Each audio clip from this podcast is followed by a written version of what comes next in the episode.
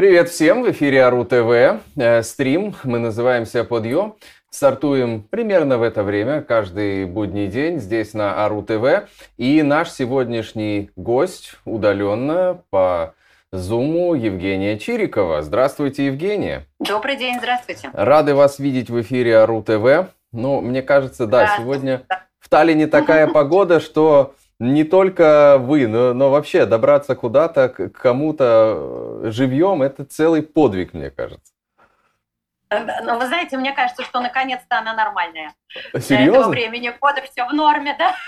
Так и должно быть в ноябре в наших широтах. То есть, если бы это было какое-то палящее солнце, то стоило бы бить тревогу. Ну, вам, как знатоку природы, все-таки мы поверим, действительно. Хотя, если субъективно воспринимать, то то, что э, творилось в плане погоды в октябре и начале ноября, мне как-то нравилось больше. Я вас хорошо понимаю, но, к сожалению, для общей такой ситуации да, на планете, это как раз то самое изменение климата, у нас с вами-то так, да. а где-то у людей в этот момент питьевой воды просто нету. И э, мы с вами все поняли, что такое военные беженцы, да, и политические беженцы, но мы еще с вами не очень знаем, что такое климатические беженцы. И не хотелось бы этого узнавать, честно говоря. А вы думаете, что, возможно, будут и такие?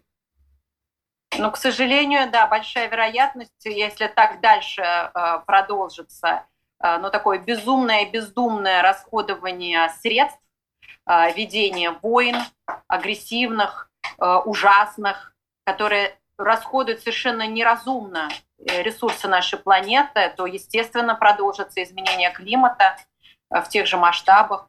Я напомню, что, по мнению официальных российских климатологов, официальных Росгидромета, изменение климата в России, это огромная территория, да, а, а, идет в два с половиной раза быстрее, чем по планете. И по планете оно идет, и в России оно идет. И пока что люди вместо того, чтобы задуматься о будущем планеты, они друг друга истребляют. И это, конечно, вот совершенно, знаете, со стороны, когда смотришь на это, это какая-то просто чудовищная катастрофа. Вот разруха не в клозетах, а в головах, это точно. Да, ну на эту тему, конечно, это, это мы такой немножко, я э, обращаюсь к нашим зрителям, мы немножко вводную часть такую сейчас э, дали на тему экологии. Я думаю, мы с Евгенией обязательно еще поговорим и пригласим ее к нам в эфир да, на эту да. тему. Но сегодня все-таки тема, может быть, менее э, веселая, менее радостная, чем экология. Появилась буквально сегодня утром эта история про то, что в России появляются пропагандистские ролики, такой сериал об усыновлении украинских детей в России. И РБК Украина опубликовала большой репортаж на тему того, что сколько украинских детей из оккупированных территорий было вывезено в Россию, каковы их судьбы – и как сейчас э, в России обстоит с этим дело, ну и в свете того, что вроде как собираются принять закон об усыновлении таких детей. Э, что вы в целом думаете об этой ситуации, Евгения? Ну, вы знаете, я считаю, что это часть а, того геноцида, который ведется а, Кремлем против украинского народа. То есть я считаю, что это настоящее преступление против человечности. А, детей э, изымают из семей, где есть живые родители. И, э, естественно, бывают случаи, когда родители убиты, но почему они убиты? Да? Кто начал, кто развязал эту агрессивную войну? Мы все прекрасно знаем, э, чьи бомбы сейчас летят э, на Украину, из-за чего, э, собственно говоря, и гибнут люди. И, и, собственно говоря, то, что сейчас происходит, я бы это назвала похищением детей. А, кстати, не так давно вышел доклад Эмности на эту тему, где э, вещи названы своими именами, это называется военным преступлением. И то, что сейчас это происходит, это э, как раз э, ну, примета вот такого тоталитарного режима, который перешел уже в стадию ну, довольно такую запущенную, так скажем, когда начинается вот Э, такой процесс, как изъятие детей. Это делала, кстати, гитлеровская э, Германия, точно так же изымали детей э, из э, семей, и точно такой же сейчас процесс проходит и путинская Россия. И, э, собственно говоря, это, э, это не что-то новое, но это преступление, которое, там, так сказать, хорошо известно. Э, я думаю, что сейчас наша задача всеми силами сопротивляться этому. Каким образом это можно сделать? Ну, прежде всего, у нас есть э, такая сеть поддержки а, военных украинских беженцев, которая работает и внутри России, и за ее пределами.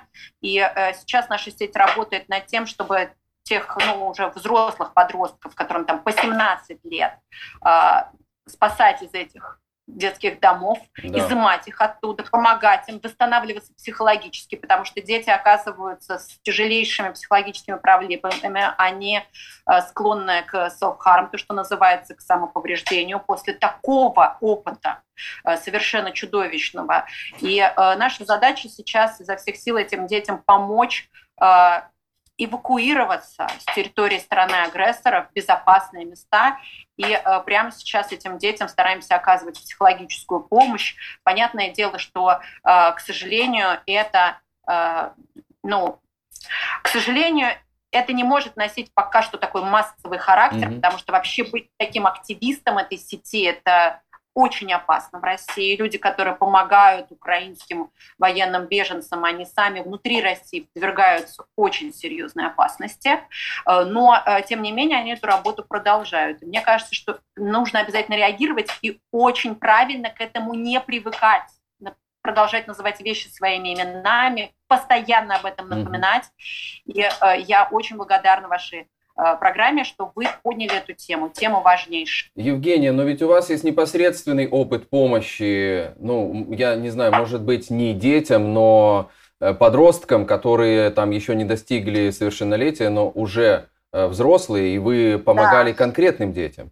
Можете, насколько это возможно в паблике, описать вообще эту схему, как это происходит, потому что нас могут смотреть сейчас Э, как раз э, такие ребята, которые нуждаются в этом. Может быть, может быть у них мало информации. Да, сейчас, да, сейчас опишу. Смотрите, мы помогаем, наша сеть да, помогала подросткам. Мы не, не можем себя как-то обозначить и назвать, да, какое-то дать конкретное название. То есть, э, почему? Потому что это очень опасно для людей из нашей сети, кто находится внутри страны. То есть мы здесь как бы вне Э, э, России, да, то есть у нас, нас объединяет э, очень многое, в том числе вот информационный проект «Активатика», мы даем голос всяким правильным инициативам, активистам, и мы плотно работаем с очень разными активистами, которые в разных э, частях планеты оказались, и мы все дружно вместе стараемся разную помощь оказывать украинским военным беженцам. Вот сейчас, например, еще генератор отправляем.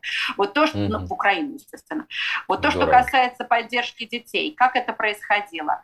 Э, это были уже взрослые дети, которым было по 17 лет, они были на пороге совершеннолетия, и они принимали для себя такое взрослое решение, оказавшись в оккупированных зонах, они принимали для себя решения э, после того, как они пройдут фильтрацию, после того, как окажутся на территории России, всеми силами выбираться в Европу. Угу. Они э, через телеграм-каналы выходили на нашу сеть, они выходили в том числе на друзей Мариуполя. Это телеграм-сообщество «Друзья Мариуполя» называется. Да, да. И просили помочь. Я со своей стороны, поскольку у меня ПМЖ в Эстонии, э, я писала им э, такой документ, что я как опекун беру над ними опеку до момента вступления в совершеннолетие. И вот с этим документом они шли э, на границу и их пропускали. Но вот в последний раз у нас были проблемы со стороны эстонской таможни. Почему? Потому что ребенка, которого вот таким образом мы а, пропускали, а, задержали и направили в эстонский детский дом, угу. и сказали, что я как опекун могу ее оттуда забрать, но поскольку я была в этот момент не в Эстонии, то есть я постоянно на самом деле э, я не сижу на одном месте, у меня постоянные какие-то поездки и э, довольно плотный напряженный рабочий график, э, и мне пришлось прямо, не знаю, в темпе вальса все все дела бросать и просто нести, сломя голову, в Нарву, угу. э, забирать девочку из детского дома, потому что ее, конечно же, состояние было очень тяжелое, психологически она там разрыдалась. Я была всегда очень благодарна эстонцам за то, что они так хорошо пропускали наших деть, детей, никогда их не задерживали, но вот этот последний раз, конечно, он был для всех для нас очень травматичной, я ее как могла успокаивала, объясняя, что все, ты уже в безопасности. То есть даже если тебя отправляют в детский дом, а, то это вот, знаешь, совершенно, ну, а, не бойся, тебя там никто пальцем не тронет. Так и произошло. Все было нормально в этом детском доме, но а, конечно, для нее это было серьезное испытание, потому что еще связались, ее, связались таможенники с ее родителями, они стали отчитывать родителей за то, что они отпустили одного ребенка, родители находятся на оккупированной территории, вот они такой звонок получают, и им, конечно, это все а, страшно больно и неприятно, довели до слез мать, довели до слез э, девочку, это все было не обязательно совершенно делать. Вот эта вся, вся вот эта вот процедура была совершенно не нужна. Над детьми достаточно издеваются на территории России. Не надо добавлять еще это. Но вы как думаете, это человеческий что? фактор просто сработал, может быть? Я думаю, что это, скорее всего, э, какая-то э, вещь, связанная с выгоранием, потому что беженцев очень много было украинских, их было по 300 человек в день. Угу. Я это связываю скорее с этим, я не допускаю мысли, что это какая-то целенаправленная политика, чтобы э, ну, доводить там целенаправленно детей до нервного срыва. Э, потому что вот я хотела бы сейчас, вот пользуясь случаем, обратиться к людям, которые работают и в органах опеки европейских, и на таможнях, объяснить, что когда к ним попадают подростки, угу. это особо уязвимая категория. Это еще не взрослые люди, у них еще нет жизненного опыта.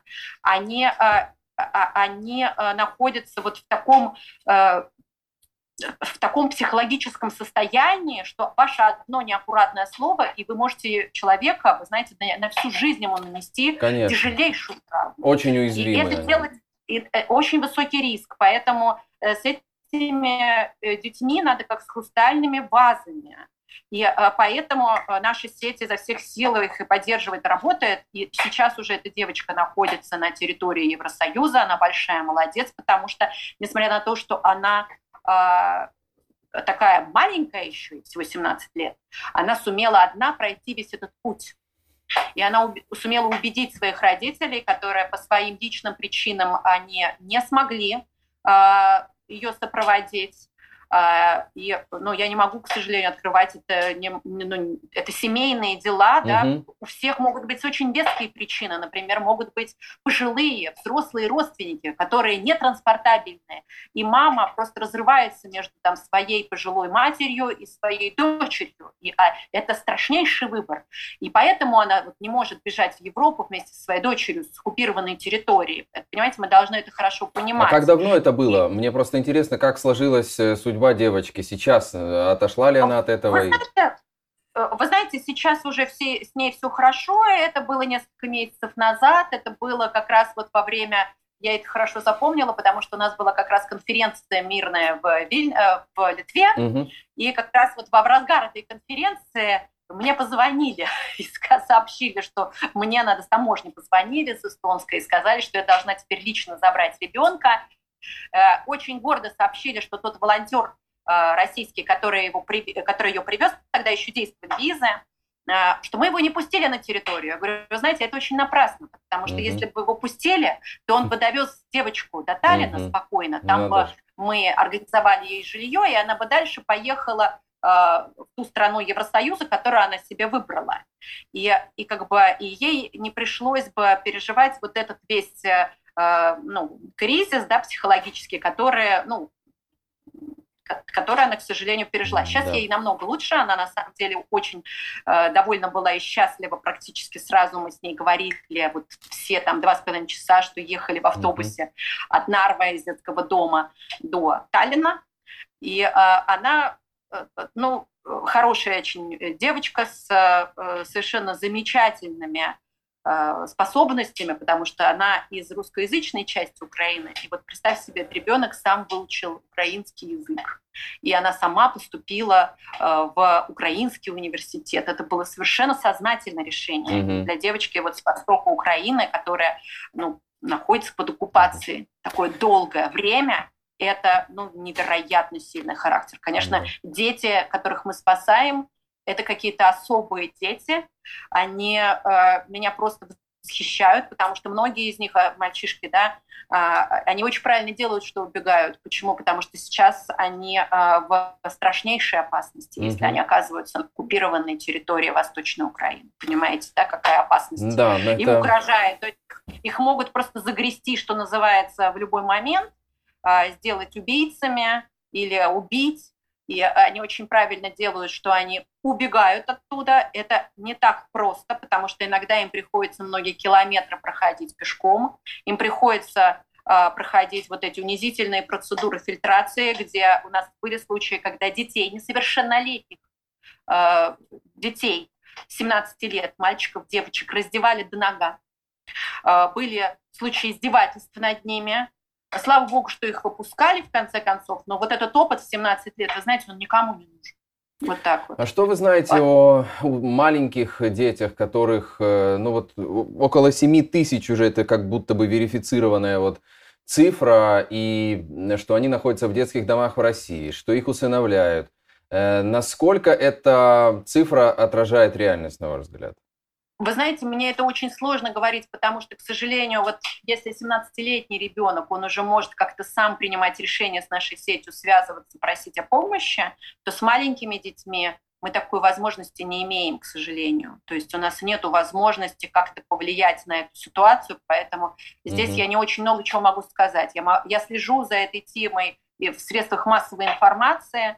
Поступиться к этим детям внутри страны очень тяжело очень опасно, потому что люди, которые будут слишком, э, знаете ли, рьяно пытаться э, как-то им помогать, вывозить их из России, это, это может быть просто закончится тюремным сроком для волонтера. Угу.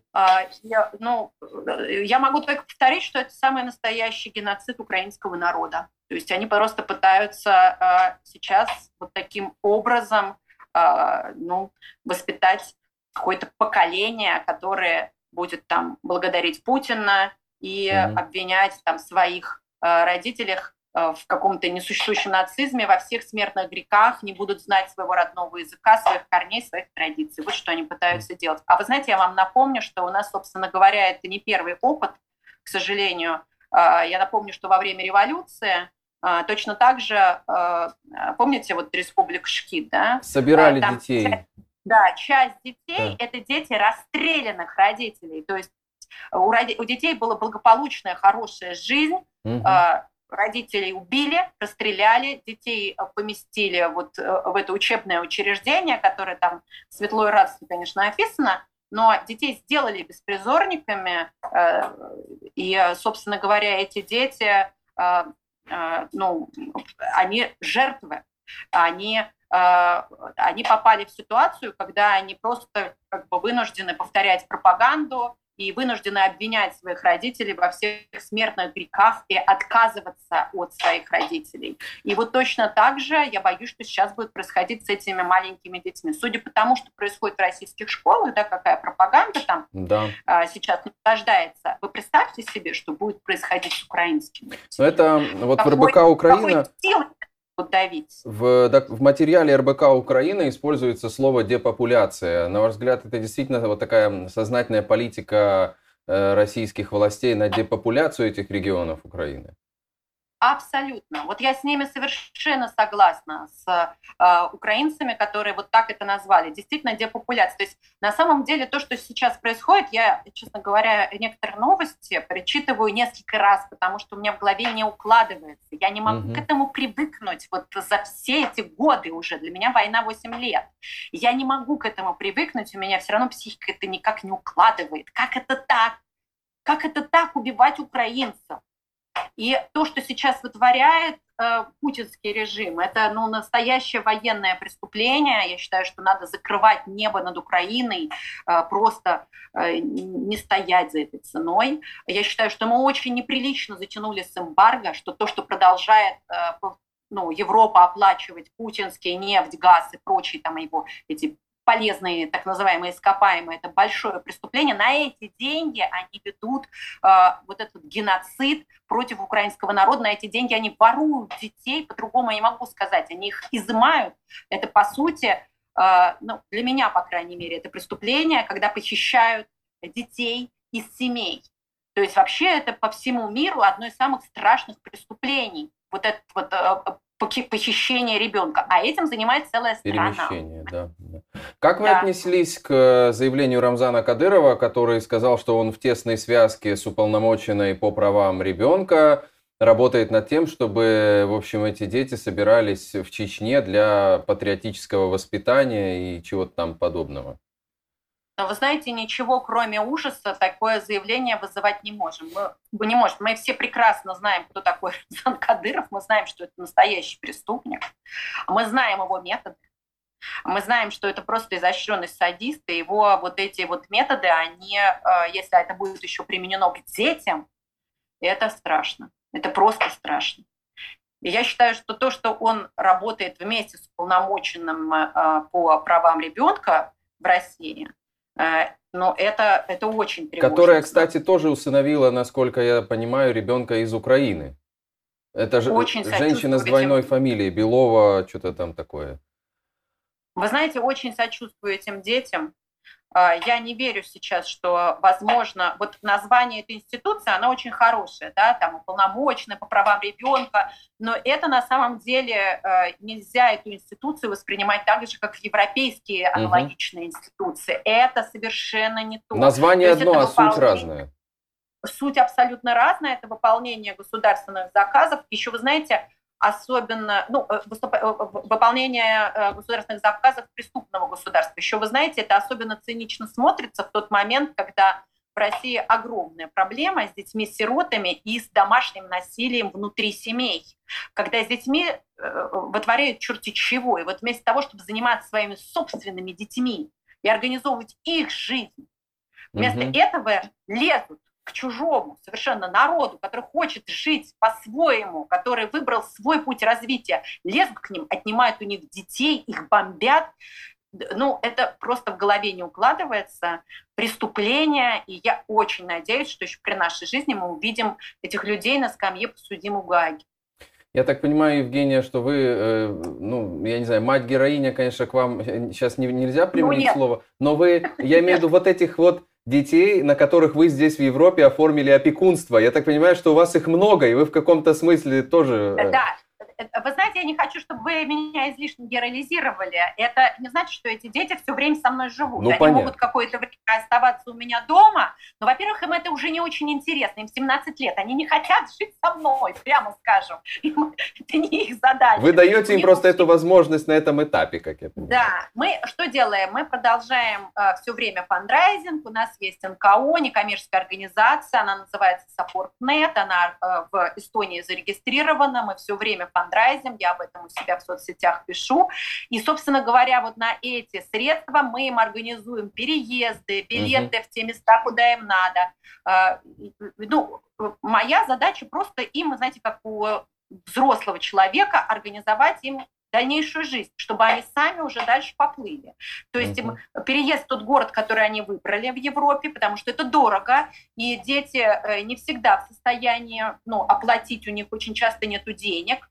А, то есть организовать им какое-то на первое время проживание, организовать им, например, языковые какие-то курсы, подсказать что-то, а, ну, помочь с организацией каких-нибудь там документов или иногда просто нужна какая-то психологическая поддержка, помощь этим детям, и у нас есть для этого профессиональный психолог в штате. Если... И, а, да, договорите. Это не я этим занимаюсь, понимаете? То есть моя задача, она как бы совершенно не героическая никакая, у меня задача абсолютно организационная, угу. то, чем занимаются НКО. То есть я просто организую процессы, в этом нет никакого ровно героизма, я сижу в безопасной при этом стране, то есть я герой, герои эти дети, которые не побоялись, а, понимаете, э, из оккупированной территории, где ведутся военные действия, пройдя через да. ужасы фильтраций, а, оказать, они оказались в Европе не просто так, понимаете, это уже как бы они могут книги на эту тему писать. Давайте вот. еще а раз напомним, задача, э, я хочу да. напомнить вот э, тем детям, которые, возможно, сейчас э, смотрят стрим или, или к ним попадет это видео, они, если они в этом положении, куда им обращаться и просто вот элементарно какой там канал искать, по каким ключевым Через телеграм-канал искать э, группы и кстати, это не только э, «Друзья Мариуполя», есть еще другие группы, искать группы помощи военным беженцам. Угу. Их много, связываться, просить помощь. А, ну, я есть в Фейсбуке, можно мне тоже написать. Евгения Чирикова в Фейсбуке. Евгения да. Чирикова, ради бога, да, пишите. И э, через интернет, ну понимаете, да, насколько это уже должен быть продвинутый ребенок. Ведь то, что мы сейчас, мы не можем э, указать какой-то конкретный адрес, куда бы ребенок мог прийти в России, потому угу. что его сразу этот адрес будет тот же совершенно момент атакован каким-нибудь очередным центром по борьбе с экстремизмом и ОМОНом, и этих волонтеров там просто уже больше не будет никогда, будут срока огромные. Mm-hmm. Поэтому действуем через разные интернет-группы, э, через телеграм-каналы, и вот таким образом можно выходить на волонтерские группы и дальше э, просить помощи, волонтеры будут организовывать уже перевозку, Э, переезды. Это на самом деле такая большая сейчас серьезная наша работа. То есть мы считаем, что на территории страны-агрессора э, э, ну, украинцам вообще просто делать нечего. А вот российские Поэтому... пограничники не препятствуют сейчас в последнее время выезду вот такой категории э, детей? Слава богу, пока нет. Но мы не знаем, что там дальше у них будет, потому что, понимаете, у них у нас были случаи, когда детей сначала на этих фильтрационных лагерях мучили, да, потом угу. они уже проходили уже на границу с Нарвой, и с российской стороны были издевательства, и их там раздевали до нога. Это у нас такое было. А, но, слава богу, пропускали. После того, как их два часа, понимаете, допрашивали, угу. особенно мальчикам остается, да, если честно. Да. Как это будет дальше проходить? Э, если честно, совершенно непонятно, потому что явно совершенно градус накала страстей увеличивается. В любой момент могут быть какие-нибудь гадости и провокации. Несколько минут у нас остается еще до завершения нашего разговора. Интересно ваше субъективное ощущение э, от э, позавчерашнего вечера, когда пошли эти новости о том, что ракеты упали на территории Польши. Как вы себя чувствовали в этот момент, когда впервые читали эти новости? Ну и, и как воспринимаете эту ситуацию вот теперь? Ну, вы знаете, прежде всего у меня был огромный э, просто э, такой ужас, потому что я почувствовала, что вот оно, кажется, э, настоящая Третья мировая. То есть она и сейчас-то Третья мировая для меня, да, но вот она пришла уже и в Европу. Mm-hmm. Вот оно. И я, честно говоря, ждала более каких-то решительных действий со стороны а, Европы, а, со стороны НАТО. А, то, что последовало с моей стороны, это несколько неадекватно произошедшее. Я могу ошибаться, я не военный эксперт, и я живу все-таки ну, в таком месте, это Эстония, да, которая была оккупирована Россией да, на протяжении 50 лет я, естественно, переживаю, потому что опыт уже такой больной очень и очень неприятный для страны, когда практически там 25% населения было сослано в ГУЛАГ. Но меня могут историки поправить, может быть, э, я немножко ошибаюсь э, в цифрах, но э, факт остается фактом. Просто на маленькую страну напали, оккупировали и 50 лет ее э, терроризировали. И, собственно говоря, не давали ей развиваться так, как она хочет навязывали ей то развитие, которого она не хотела и не выбирала. И когда э, ракеты упали на Польшу, разбомбили зернохранилище, у меня, поскольку все-таки авиационное образование, то я понимаю, mm. что это, э, э, скорее всего, последствия вот этой войны, потому что, ну, вряд ли кто-то их прям туда, на зернохранилище, направлял. Вряд ли это была цель. Но из-за того, что была развязана вот эта война, и эти ракеты пытаются сбить укра... украинцы каким-то образом, то, естественно, это прямое следствие вот этих военных действий. То есть эти осколки или сами ракеты, которых сбивают с цели да, с Украины, они могут полететь вот куда угодно. Да. И мне кажется, что надо вот что сейчас прямо сделать. Ребят, ну если вы не можете э, как бы нормально э, ну, нормально войти полноценно в эту войну, да, как НАТО, вы хотя бы закроете небо над Украиной. Ну что ж такое? Почему это возможно в Израиле и почему это не делается э, в Украине?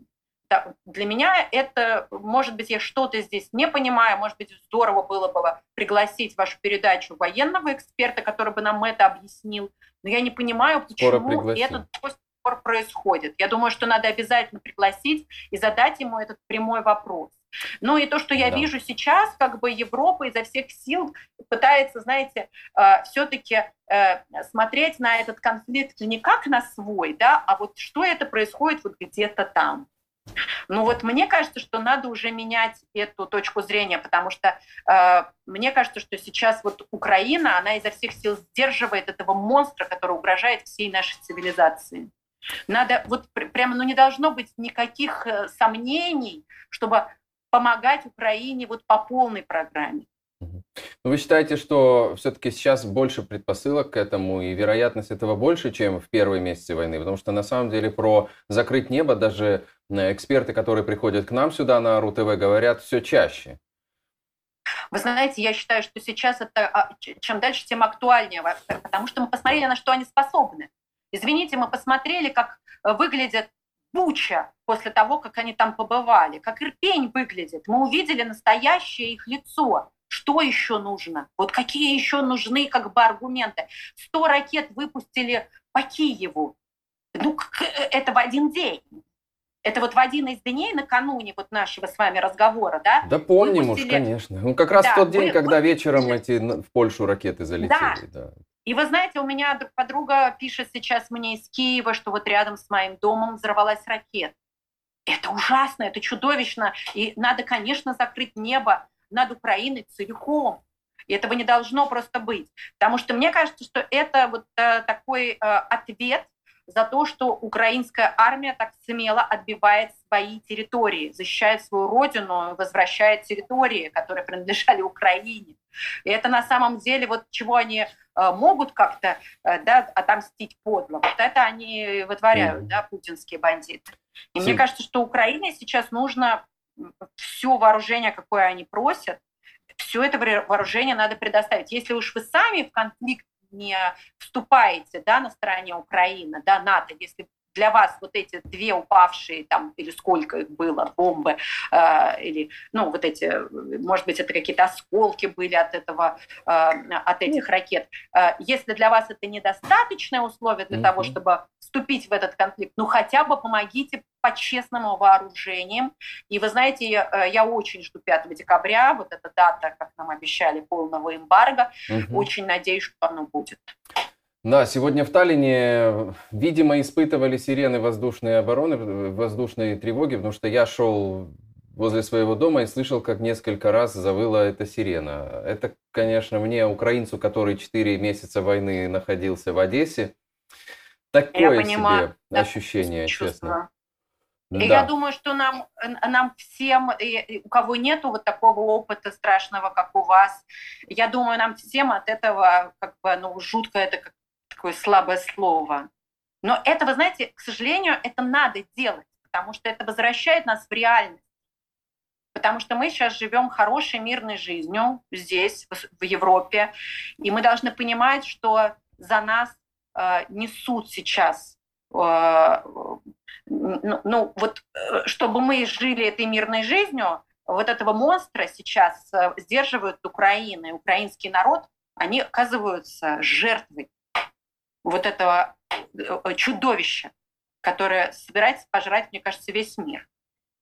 Но вероятность вот почему... все меньше с каждым днем, мне кажется. Этого. Да, вы знаете, да, и вот почему я, мы готовы, например, отказаться от, ну, отказаться, мы готовы вот для себя, у меня в доме, да, мы установили там минимальную температуру просто для выживания, понимаете, да. вот 19 градусов. Вот. А где-то в каких-то помещениях 15. И я сижу там в теплых носках, там в 15 кофтах, но моя задача сделать э, да, топлю печку, кстати говоря. Вот. Ну, это вообще здоровая сказать. тема, печку-то топить. Да, очень здоровая тема. То есть я считаю, что лучше э, э так, чем платить Путину. То есть для меня это э, э, вообще никаких Но вопросов. ваш уровень счастья стал меньше от того, что в, вашей, в вашем доме 19 градусов? абсолютно у меня уровень счастья бытовыми условиями не коррелирует. Наоборот, я вам напоминаю, что у нас был совершенно замечательный доктор э, Амросов, э, Амвросов, который предлагал, что э, для того, чтобы жить дольше, нужно э, устраивать себе голодания и, нужно и похолодание. Да, и похолодание, да, что это наоборот как бы э, неплохо для здоровья. Ну, конечно, у меня нет маленьких детей таких вот, то есть э, которым э, необходимо mm-hmm. там тепло, у меня нету э, каких-то пожилых людей или э, там людей с какими-то особенностями э, по здоровью, и мне, конечно, ну в этом плане проще, но я считаю, что это вообще никакая не жертва с моей стороны. Я считаю, что я живу, извините, вольготно и шикарно, у меня над головой бомбы не рвутся. И, и я не потеряла там своих близких, э, родных, дорогих людей э, в этой кровавой мясорубке. И я считаю, что мы все должны сейчас украинскому народу. То есть наша задача, это вот э, у меня душевное здоровье, знаете, оно нормализуется только после того, как я что-нибудь хорошее сделаю для победы украинцев. Ну, Каким-то будем... образом мы сейчас вот помогаем э, ЗСУ, мы отправляем туда скорые помощи, угу. отправляем генераторы в Украину, помогаем по всему миру, открываем шелтеры для украинских беженцев, э, программа обучения для детей украинских беженцев. Вот э, здесь у нас в Таллине украинские беженцы живут на пароме, и для них есть для детей специальные программы развивающие, тоже в этом принимаем участие. Здорово. И вот это дает возможность просто не свихнуться. Вот только такая помогающая деятельность. А все остальное, все вот эти йоги, массажи и бани, это ни черта не работает. Оставим на потом, когда все остальное это... наладим, да? Не, ну это тоже можно делать, но понимаете, это работает только в комплексе. То есть вот только если вы, э, то есть сейчас очень много людей, которые оказываются в таком депрессивном, тяжелом состоянии, они не знают, что делать. Вот, друзья мои, у меня все это то же самое было, мне становится чуточек легче после того, как что-то хорошее сделаешь для Украины. Вот только Супер. тогда можно спать. Вот мы, мы поговорили сегодня с вами и на тему э, детей, и на тему ядерной войны, а закончили здоровыми лайфхаками от Евгении Чириковой в эфире АРУ ТВ. Спасибо, Евгения, Спасибо. вам за разговор. Всегда огромное удовольствие с вами общаться. И очень ждем вас в следующий раз живьем у нас в студии РУ-ТВ. Большое спасибо за приглашение. Спасибо за прекрасную передачу. Всего доброго, до свидания. Счастливо, Евгения. До свидания. А, под э, нашей трансляцией вы можете найти ссылки на ресурсы Евгении Чириковой, о которых мы говорили в этой программе. Мы э, благодарим всех, кто смотрел, кто ставил лайки. Пересмотрите, если не сначала видели наш стрим, наше подъё сегодняшнее, потом как э, видео. Меня зовут Артем Остапенко, я провел этот стрим. Спасибо большое, всем счастливо, до завтра.